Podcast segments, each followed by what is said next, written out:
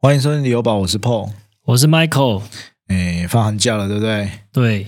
啊，我明天也要带小朋友出去玩了，你要去哪？一样去日本啊，去多久？去 去十几天吧。哎呀，花多少钱？ 他刚刚 Michael 就一直在帮按计算机，他就在帮我算说啊，你这张机票花多少，住宿花多少，一天吃多少钱，算起来你可能要花这些钱呢。然后怎样呢？一直在那边，可是殊不知他自己过没多久，他也要去新加坡了嘛，对不对？新加坡也是一个非常高消费的地方哎、嗯，我们去五天，你是去二十天，然后不一去样二十天、十七差天差而很已啊、多。然后因为其实这一次主要去是想要去滑雪，然后我记得我们之前就是疫情开始之前，就疫情正要开始的时候，刚好那一年我们也在日本滑雪，然后就那个时候我只有一个小朋友，哇，现在已经两个小朋友了，已经过好久没有去了。那个时候还买一大堆装备，然后想说每年都要去滑雪，没想到出了这个这个事情之后，整个世界都变了。哎，滑雪真真的是有钱人的运动哎，哎，因为我我还没有滑过雪。有，其实滑雪你说贵吗？也不一不会很贵，它除其实就是有一个费用，呃，除了住宿，一般我们都要住嘛，都要吃嘛，它多额外的费用就是你的装备啊，那些可以用租的嘛。再来就是它有一个缆车的费用哦，可就是是我看你还在台湾带一些滑雪板要过去欸，哦，我这两天在收，我就收的很痛苦，因为我一直在想说我要不要带。你一年才去那么一次，你结果在台湾买了一组滑雪板，对，但是就想说会常常去嘛，因为如果你去租的话，你可能滑雪板买一买，你因为如果我们我们都是去比较长天前，我们不是去体验的。如果你体验一两天，你当然是用租的啊。可是我们可能会在雪场待一个礼拜嘛。那其实只有我的是自己带啦，因为其他小朋友长大长很快，然后我老婆也刚开始要学，所以他们都是先在那边租。你老婆会滑吗？不会啊，就是在这次我就帮他安排那个教练课啊。所以之前有滑过吗？没有，他只哎、有体验过，但是他没有真正的滑过，所以我就帮他找了一个教练让他上课，然后顺便教小朋友上课这样子。哦，真的哦、小朋友那么小有办法去学这个？哎、其实很快、欸，因为我之前带老大，他那个时候才五岁哦，他已经可以跟着我坐缆车从山顶溜下来，哦，所以小朋友的学习的能力真的肌肉记忆很很强，很快，嗯然后一下子就可以刹车转弯，然后可以跟着大人一起这样留下来。当然还是要非常注意安全啦，因为这一阵子很多台湾人都在日本的雪场出事嘛。嗯，对啊，啊，这个题外话啦，因为我们之后我们你会 PO 一些滑雪的照片放在我们的 IG 吧？我们都会抛、 嗯，你会抛那个狮子喷水，我不会，然后我会 po 一些，就是可能一些我们出去玩的一些，可能会发在线动上面啦。如果就是听众想要 追踪我们的行程的话，应该就是在线动都可以看得到，跟、嗯也是跟大家分享啦。然后我们这就是出国前录音嘛，本来我们 雄雄心壮志想要把那个库存都给它录满，这样我们就没有不用那个。我不用带麦克风出国了。对，是 因为年末真的很忙啦，然后抽不太出时间来， 所以我们只只能有一集的库存。所以我们听到这一集的时候，哎，我已经在日本了。那那之后，如果我持续待在日本的时间，可能也会呃在，反正我在当地录音啊，在跟，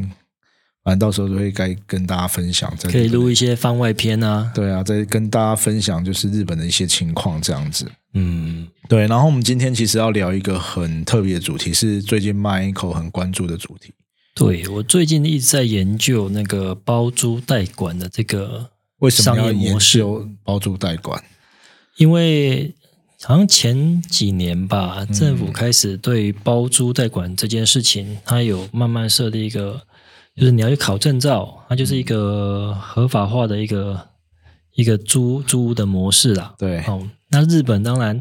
日本比我们进步早早先做这个做做很久，对所以日本的房子百分之六十以上几乎都是经由包租代管公司在做。对，那目前台湾呢，大概算一算，好像只有听说只有五趴了，就非常的少非了，常其实少就是成长的空空间非常大。那因为其实也为什么国外的像日本，我们就举日本来说，它租屋的市场为什么这么健全？其实他们就是有专业的人，或者是呃法规都规定的很严谨。对，然后，其实我前几天才听到一个，就是如果你在日本买房子，你可能是当地人，你是贷款的，但是你是自用的贷款，他可能给你非常低，可能不到一一 percent 的这个贷款利率，可是你只要偷偷出租，嗯，银行是会把你所有的钱收回来，直接把你一根抽掉。但是真的哦、但是在台湾其实不会发生这么这个，就算你啊用新青安贷款，然后你又出租，顶多啊帮你利率调调升而已，它不太会。哎，对了，新青安贷款不能出租吗？不能出租哦，它其实有一个自用的规定，但是我相信一定还是有很多人的，嗯，很多人会去呃，可能有一些考量啦，他可能会做出租，可能这个银行跟这个政策会脱钩，就比如说呃银呃银行在放贷的时候，他给你自住的这个优惠，但是啊、呃可能税税务机关哦，就算房客有报税。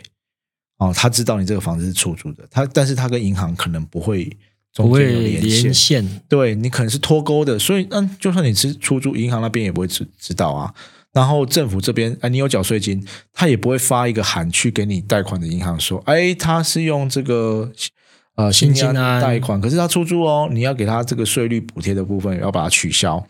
所以这个台湾才会有这种呃，可能也会因为这样子有一些租屋黑市产生，然后很多其实有一些租屋纠纷，尤其是其实很多像国外，比如澳洲、美诶美国，不知道有没有，反正呢，呃，国外的这个租屋市场其实都还是以租客为主，嗯，是保护租客的立场哦，就像日本是一定是签两，大部分都签两年的契约啦。那如果你是签呃一年的话，租金可能就会相对的比较低一点点。然后如果你要临时啊，你房东要收回来，你是必须给房客补贴的哦，不是你随便说啊，我我什么周啊，你就可以收回，对，啊就可以收回来。对，所以，尤其是我们今天看到很多，尤其是店面的这个房东的租客啦，很多他已经被调了。然后，因为一家店他在那个地段，他已经建立好他的客群，对，结果他可能几年后房房东要卖房子，他自己收回来，其实对这个店家也都会打击蛮大的啦。嗯，你要重新养这个客群。然后最近也是 Michael，他可能想要切入这个市场吗？对，因为我看了台北就是有蛮多的那种包租代管，嗯，应该说他们做的是包租啦，哦对，很少代管，对，然后他就是把，因为台北很多老公寓嘛，嗯，然后把老公寓租下来哦，然后帮屋主做个整理，可能花个三四十万，嗯然后帮屋主整理好，然后再把它额外分租出去。对，所谓的额外分租，就是譬如说他租了个三房两厅，嗯，然后结果把三个房间租给分别是三个不同的人的对的房客，好，我们让他这们共用客厅跟厨房。我们先讲一下好了，嗯因为哦哦切的太快了，因为包租代管其实是两个两个概念嘛，对，两个概念。那包租是什么？包租就是我，譬如说你房子要出租，嗯哦，那我是包租代管公司，我帮你整栋租下来，然后我要租给谁，你不要管我，你反正你就是每个月都可以收到租金，讲白一点就是二房东。对，就是二房对，东，其实就是如果我们用白话一点，就是呃二房东的概念，这个是包租啊。对代代管嘞，代管就是说你每个月可能，譬如说你要租个一万块，嗯但是我你也不用去管房客，嗯我我来帮你处理房客所有的疑难杂症，嗯比如说水电问题啊，哦电灯泡坏掉啊，什么问题都我来处理，嗯我留我的电话，那你一个月可能让我抽个十趴，嗯啊，比如说一千块钱，就好像差不多公定价是这个价格嘛。对啊，通常啊，就是代管会带一个可能帮你出租啦，所以有时候会有点中介的那个一个月，他对，中可介能的跟租出去就是大概抽一个月的佣金对啊他，有可能跟啊、呃屋主收一个月，跟嗯房客收半个月、类之似嗯类的这样啦。对反正就是会他们会有一个算是中介的佣金，然后再加上代管的费用这样子。对，对，然后其实日本他代管呃代管的费用其实只有五趴、欸哦，对，但是他们可能量体够大，嗯然后已经是一个很专业的形式。因为我看看一些 YouTube 嘛，他们就会拿一本东西啊，你的需求是什么，对然后你的呃租金的 range 是什么，对，哦，然后你要在离哪个车站比较，他可以马上看看，然后就带你去。嗯所以他们的是比较系统化啦，然后嗯他们的租金其实是呃实价登录上面都有。对那其啊、然后房子租金都有嘛，而且他们就是他们可以说溢价的空间非常的少，嗯不是像日台湾买房子你砍八折卖，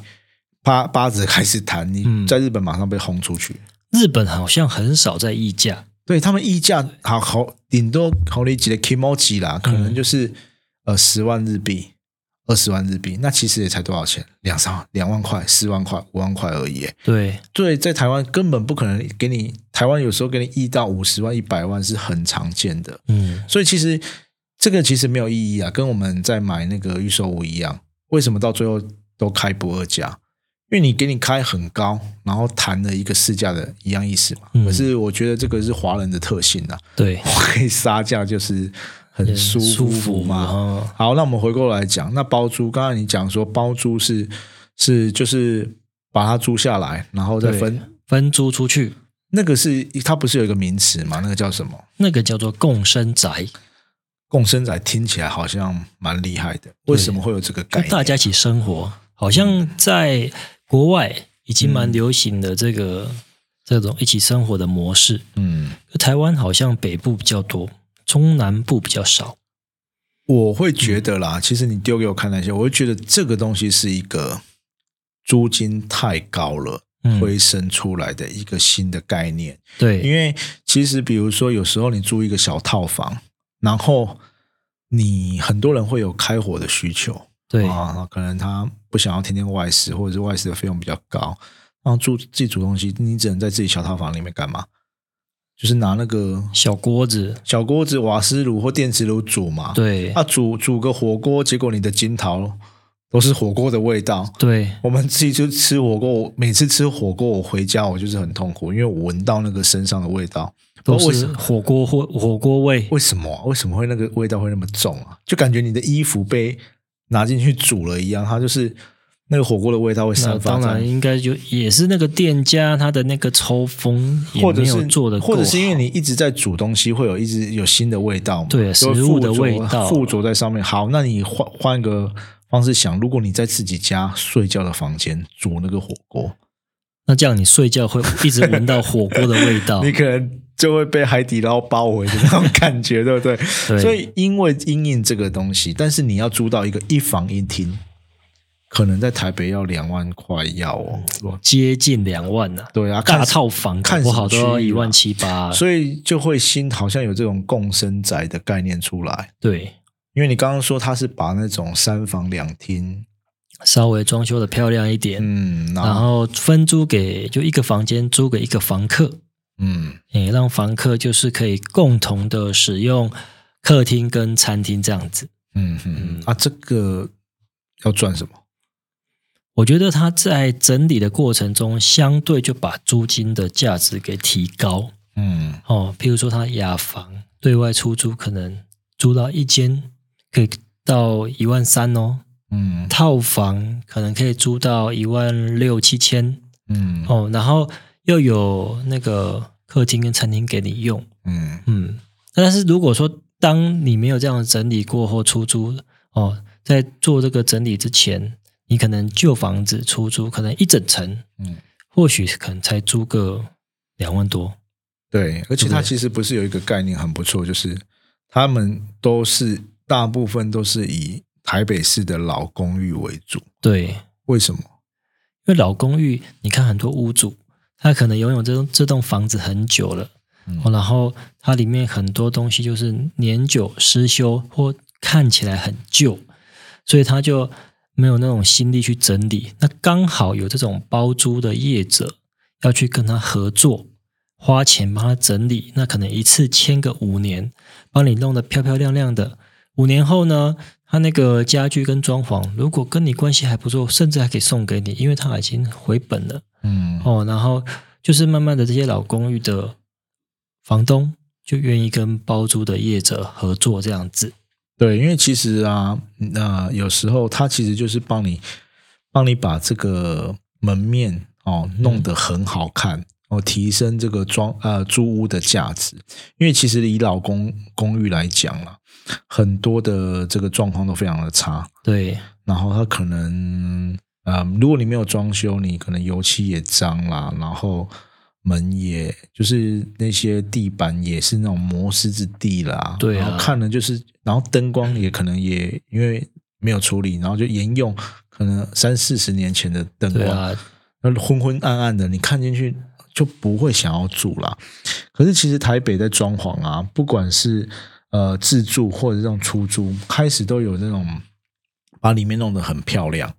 然后它可能透过一些轻装修的方式，然后让人家看起来，哎，这个空间很明亮，然后很干净，很漂亮。甚至呢，哈，很像那一些，他可能会用一些软装的方式来布置，感觉你好像去住那种 B&B 啊，或者是民宿的感觉嘛。，对，就是民宿的感觉了。嗯嗯，哦好，，嗯民宿的感觉，那其实这个有两个，我觉得它的利润来源可能可以分两个部分。第一个就是因为你屋况不好，所以你可能跟原本的房东降低他的租金，然后你透过整理，然后透过装轻装修，透过软装，再去提高比原本的市场价值可能再高一点点的租金。哦，然后把这从中的价差做出来，我看哦很厉害，我看有一些案例很厉害，他可能租下来的钱三万块，可是他整修再出租，可能可以到六七万呢、嗯，租到有办法价差做到这么大、哦？就你譬如说，你看三个房间嘛，嗯哦，一个可能租一万三、一万三、一万六，这样多少钱？呃，两这样万四万四万多，多，对啊，你可能只跟屋主租两万多，对不对？可能旧的房子。那如果说你是更新的房子加车位，当然可以租到更多的一个的价差嘛，对不对？嗯，哎，那虽然说你成本也比较高，可是我在看他们好像利润一间呐、哦，就是可能一个三房两厅，大概一个月都有大概两万块左右的一个的一个价差在。嗯哦，那那你今天当你租二十间，嗯，是不是一个月就四十万？对，哦，你只要管理二十间房子，你一个月就可以收入四十万。那当然看了很久啊，这是台北对，哦，那我们人在南部，嗯对不对？那回过头来讲，你觉得南部啊做这个会不会有像台北这样的利润？其实我们一直在讨论啊，然后其实我自己，我们自己在台南都有出租的经验。那其实为什么大部分的这个市场在台北比较集中，而且其实分别已经有不同，我们看到很多这种算是包租代管的，呃，不管是先行者还是 KOL，都是在台北的市场，很少看到其他的县市出现这种类型的对模式。对那是因为真的就是都会，台北算是首都嘛，它都会地区的租金已经被拉升的非常多，嗯，它才有办法透过哦啊、这个，比如说你十 percent 好了啦，我降低屋主的十 percent，我提升装修完之后，我自己自己呃价值啊、呃、出租金额的十 percent，这样来回可能差二十 percent，对但在台北台北平均可能是一两万块，可是，在台南不是啊，台南原本的租屋市场的金额就没那么高、啊，还有它的需求的人数没有那么、嗯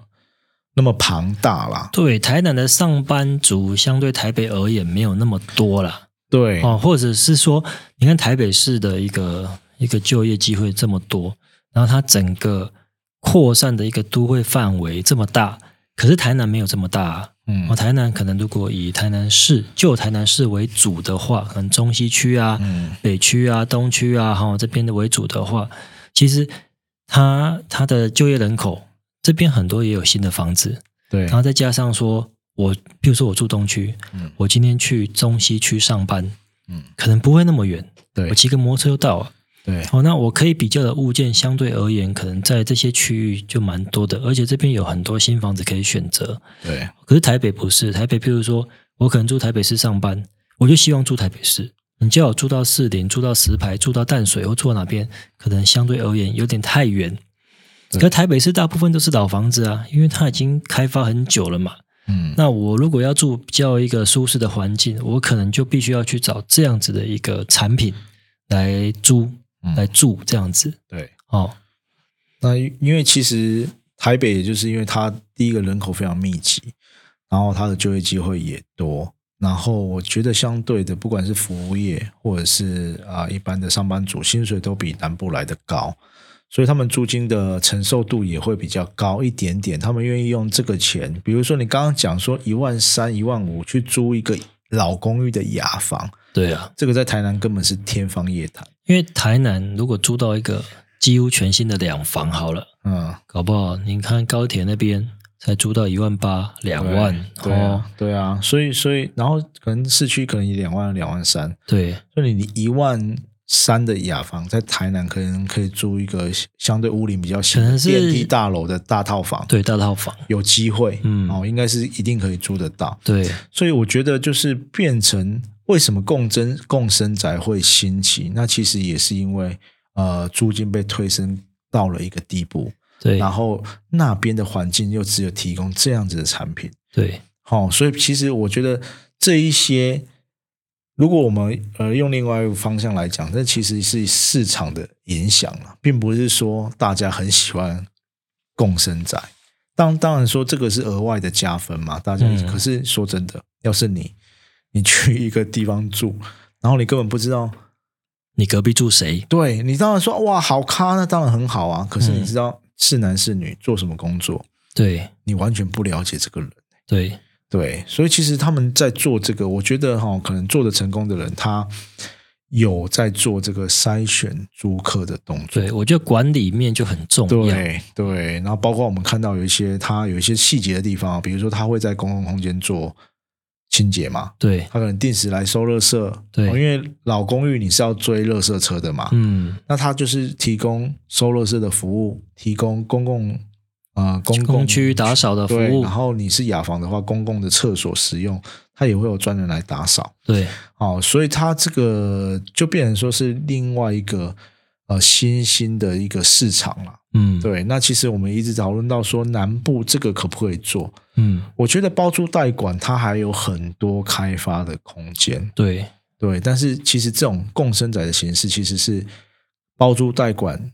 衍生出来的，对，嗯所以它其实就是变成说怎么样最大利润化。嗯，对，那其实，在台南感觉还是比较难。第一个是台北市啊，我其实就看我我找一些书来看，台北市现在的他们对于这个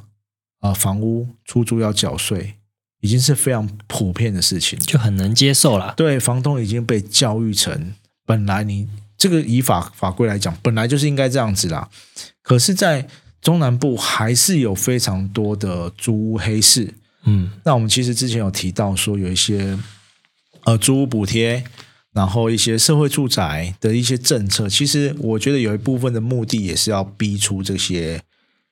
就是租屋房类东似自己出租的这些没有报税的啦。对他想要利用一些，就是可能啊奖励房东，因为现在如果你是提供做社会住宅，你的租金的啊、你的这个所得税率是一点五趴，而且对每个月有一万五的免税额。对其实算一算，其实哎，那你变成你报税，你一年要缴的租金，其实相对来说就变得不高了嘛。嗯，然后除除非你的所得税的集聚非常的高了。所以后来我想一想啊，为什么哦，我们有认识一些朋友，一些大咖，他根本不考虑出租的事情，他根本房子我就宁愿给他空在那边啊，嗯，他也不想要出租啊，因为如果你看他出租，像强尼，他出租，结果他要被扣四十趴的税。嗯，啊，我要这边管理，我那收没多少钱，我要给你扣四十趴，我要担心这个房子可能有一些其他衍生出来的风险，对不管是被破坏或是凶宅，他觉得划不来。对对，所以我觉得，所以会不会有黑市一定会存在啦，只是要怎么样呢？这个让这个健全去，呃，这个体制去更健全。嗯因为其实现在以包租代管的形式，包租的话，以台南的立场，台南的呃一些包租代管的公司，它会让这个房东的租金是有打折。房东对啊，因为他打折，他才有利润吧？对，因为它包租有一个就是他保证出租。那对啊如果没有租出去的话嘞，就是公司自己要出这个房租啊，对，就是由业者吸收嘛，就等于对我一年啊，可能一个月一万，我就一定要给你一万块，对所以他变成是要去压这个，第一个就是要压房东的租金，对，所以啊，一般来说是会打八折左右，嗯，啊，变成说你两万块的房租变成一万六，对啊，有的人就会说啊，就是我自己出租也可以啊，我为什么要让你折这四千块？对，所以我，我嗯我一直在想说，会不会是因为日本这种包租代管，它的扣的这个趴数比较没那么高，或者是他去折折溢这个房东的这个价格没那么高，它才可以让整个产业比较完整。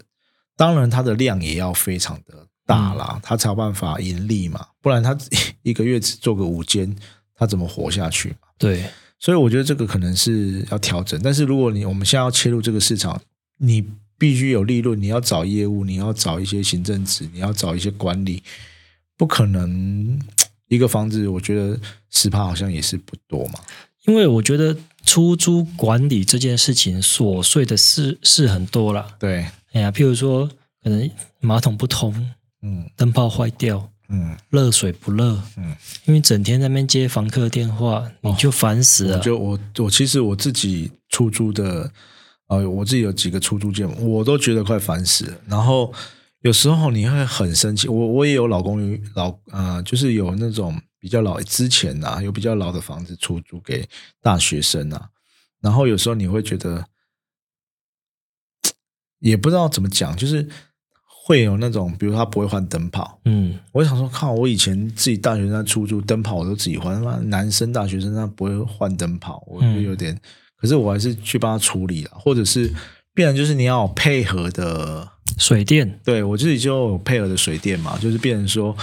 我就会直接打给水电，叫他去处理，然后请他给我报价，对，然后 OK 的话，我就直接付钱，我就汇款给他就处理掉，从头到尾都不用出面。嗯，所以你觉得我需不需要给包租代管管？如果我觉得这个租金的额度差额太多的话，我可能也不会有这个意愿呢、就变成自己管。对，但是你说代管可是我觉得很多人对这一块不熟啊，比如说我可能投资对一些房子，投资个一两间，嗯，可是我之前没有什么出租经验，对我宁愿给包租贷款，我比较省事。对可能我工作也忙啦，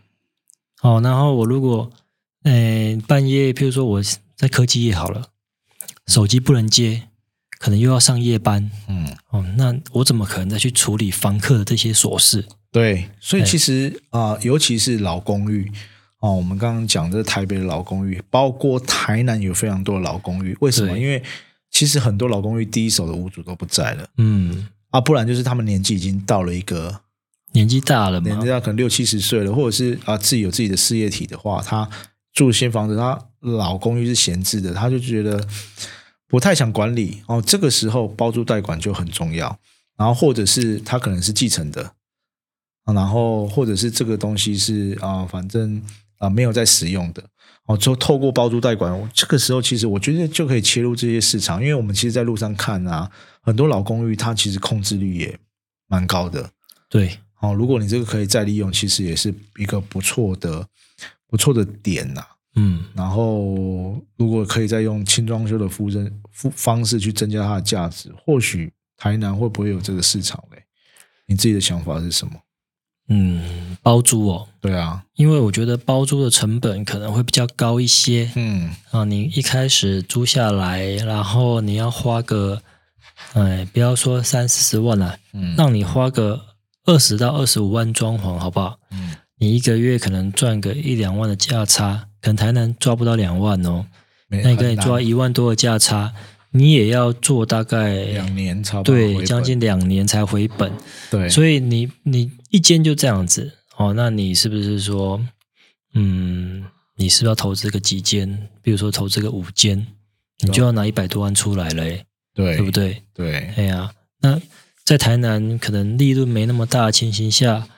就是在做这件事情之前，可能要再思考一下你的利润有没有到这边。可是如果要切入这个产业的话，呃，因为我知道包租代管现在都要上课嘛，对，你可能去上完课之后，一开始应该还是先从包租开始，就包租可能，比如说你就呃、有有有一些你的客源要出租，哦，然后你就从包租开始一间一间的收，收到最后，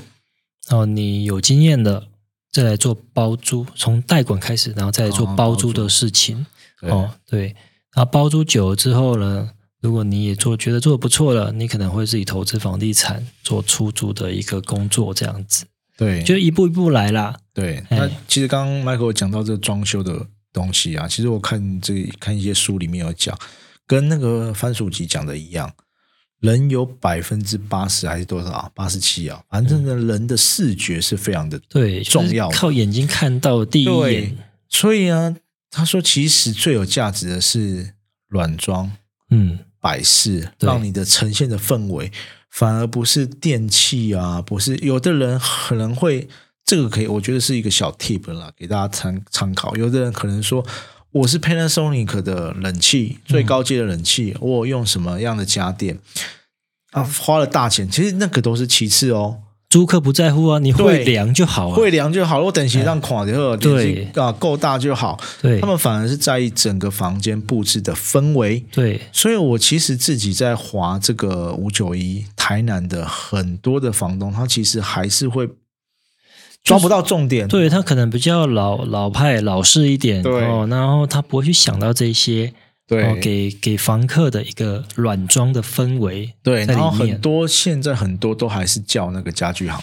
嗯，的家具，就简单的那种，就是啊，可能学生宿舍的家具就是啦三件事嘛，可能对是床、书床桌书桌、床衣橱衣橱这样子，嗯然后就是这个配套，然后你会你就会看，诶，即使是新房子，看起来也就是这样子。嗯，但是我觉得，如果你切入新房子的市场，透过一些呃，会不会有？我觉得会有市场，但是目前就是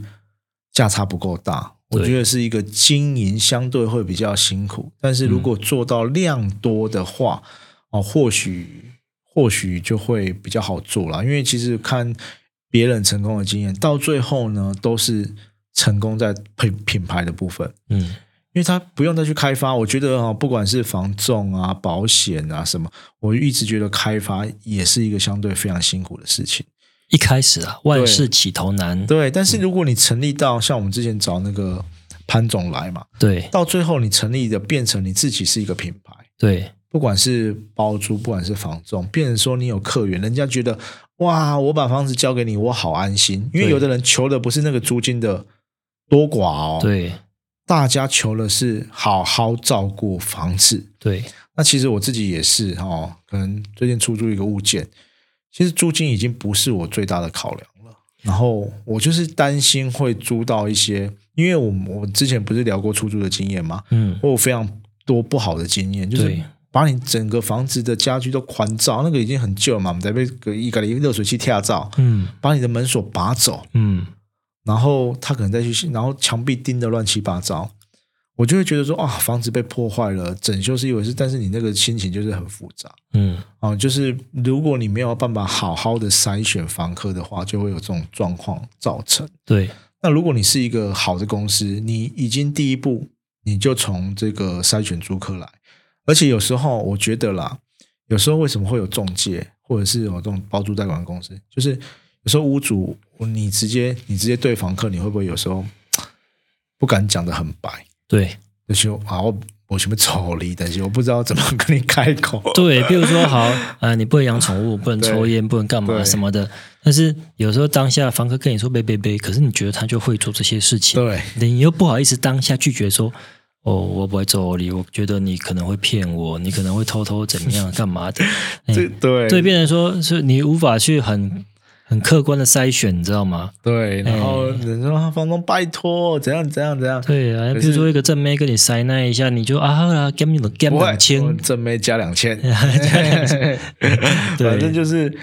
这种状况啊。你除非你真的是一个非常非常有经验的人对哦，你有办法很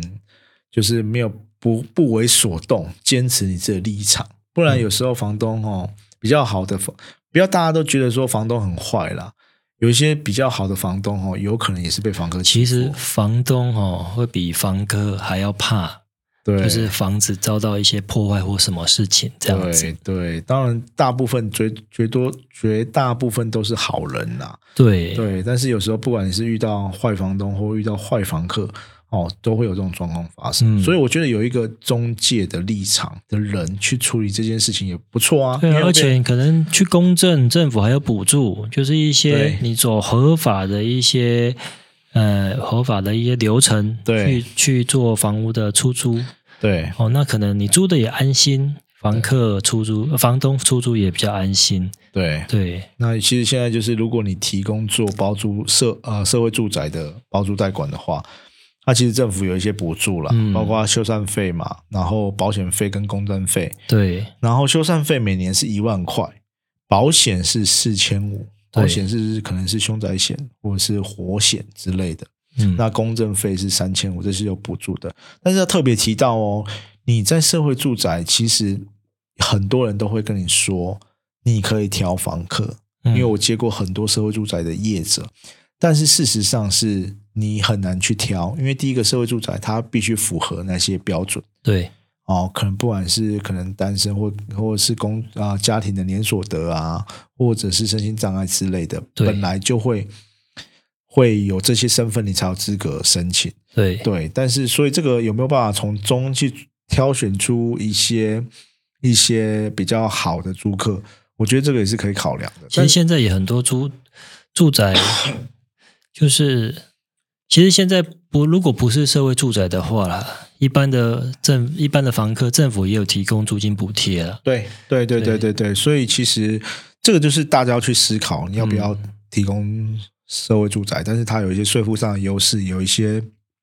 呃修缮的补助，这个是可以考量的。，对，然后再来就是社会住宅其实有政府在支撑，嗯所以你其实不太不会收不到房租了，嗯，这是好处。就是之前有一个朋友，他很好玩，他其实就是做这个社会住宅。那社会住宅其实他的租客啊，大部分都会准时交房租。嗯，你知道为什么吗？为什么？因为他的房租是相对的很低啊，他不想要失去这个资格啊，哦，所以他会乖乖缴房租。但是他在做的那个社会住宅的业者糟喽，哇，那怎他么就把办？房租收的钱，他也没有给给房东。对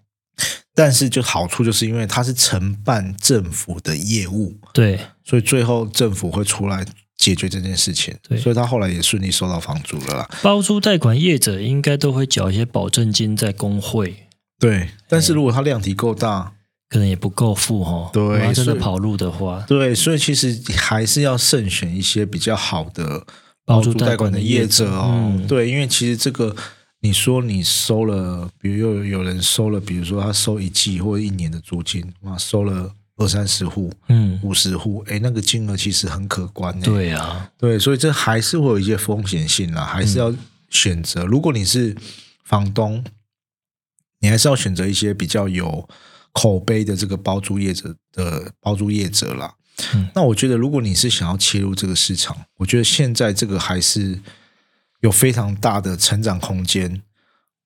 对我我也相信未来台湾会慢慢走向这个租屋的体制越来越健全。对，因为现在就是太多就私底下出租，对哦，不管是房客问题、房东问题，就是衍生的一些社会社会问题这样子啊，新闻上其实都有看见嘛。对哎，但是嗯对如果当将来这些租屋的体制越来越健全的时候，嗯那相信就是不管是租的人跟就是房东哦，他们对于这些租屋安全可能会有会更信任嘛，对，就是变成说我们更愿意让这些包租代管的业者去承包我们的这些案件。对，我觉得主要也是很多人遇到，比如说猪霸、租屋蟑螂，对，或者是啊，呃二房东，哎，不守信用的房东、嗯哦，变成说你有一个中介的人，他可以去处理这些事情，对而且相对的，他们因为接手的 case 很多，他们相对的法律的这个呃素养也会比较高，他知道问题要怎么解决，所以这个也是一个方式啦。然后你只要量体够大，我觉得就可以降低这个代管的费用嗯，哦。如果你每个人哦，以现在啊包租代管的业者可能做个一百间，两百间，很多了吧？嗯，可是你看租屋市市场是上千间呢、嗯上万间呢、对如果每个人一个人一个业者可以做一千间，对他可能抽个五趴，他就很够啦，对，甚至比他现在的利润还要高。嗯按理说代管其实不会每天有事情啦，嗯，通常说都都偶尔哦，可能说什么东西坏掉要修一下，对，对啊，所以这个其实也是另外一个思考的点啊。嗯，对，所以你你有想要做吗？我觉得你很适合，我很适合，可是我不想，因为我觉得好累哦。因为你每一件事情都会这边蒙当蒙塞，然后去那这个边自己真的维修，拿电钻自己在那边钻墙啊，干嘛的？这弄个东真的弄西是辛苦钱，但是我觉得最我自己最大的压力是，你要接到房客的电话，跟你哦说哪里又出问题了。嗯，这个我觉得对房东来说是一个有心理压力的。嗯那我知道了，很简单，就是你把我电话留给房客，然后你去做这些事，那你就你我自己交代去给你就好啦。你就自己去做就好，干嘛我去你做？你比较 搞啊，没有，你你我会比较嗯去装窗帘呐、装电视架，你我都觉得会这个啊。要有一个完整的 team 啦，对就是可能不同的呃呃业务啊、哦不同的事项有不同的专业的人去处理。是的，对，这个就是帮房东省了非常多的事情，嗯而且不用担心说啊，房客又出了什么状况啊，或者是你不是也有接过管委会的电话，嗯就是跟你讲啊，房客怎么样怎么样啦。对这个有时候就是会有一些心理上的压力啦。嗯嗯，对啊，如果透过包租代管，可能可以解决这些事情。对对，然后我们我们如果之后有机会，说不定也会找这个包租代管的业者。来上节目聊聊他们对的，那辛如苦果谈你，对你，如果你是包租代管的业者，你想要来我们这边聊一聊你们工作状况，或者是啊、你希望更多的房东加入哦，那你也可以跟我们接洽哦，来来我们节目跟大家分享，嗯，现在实际上包租业者的状况是怎么样。是的。好了，那我们今天就到这边喽，好，买房不需要理由，家就是你的城堡。谢谢各位收听，我们下期再见，拜拜。拜拜。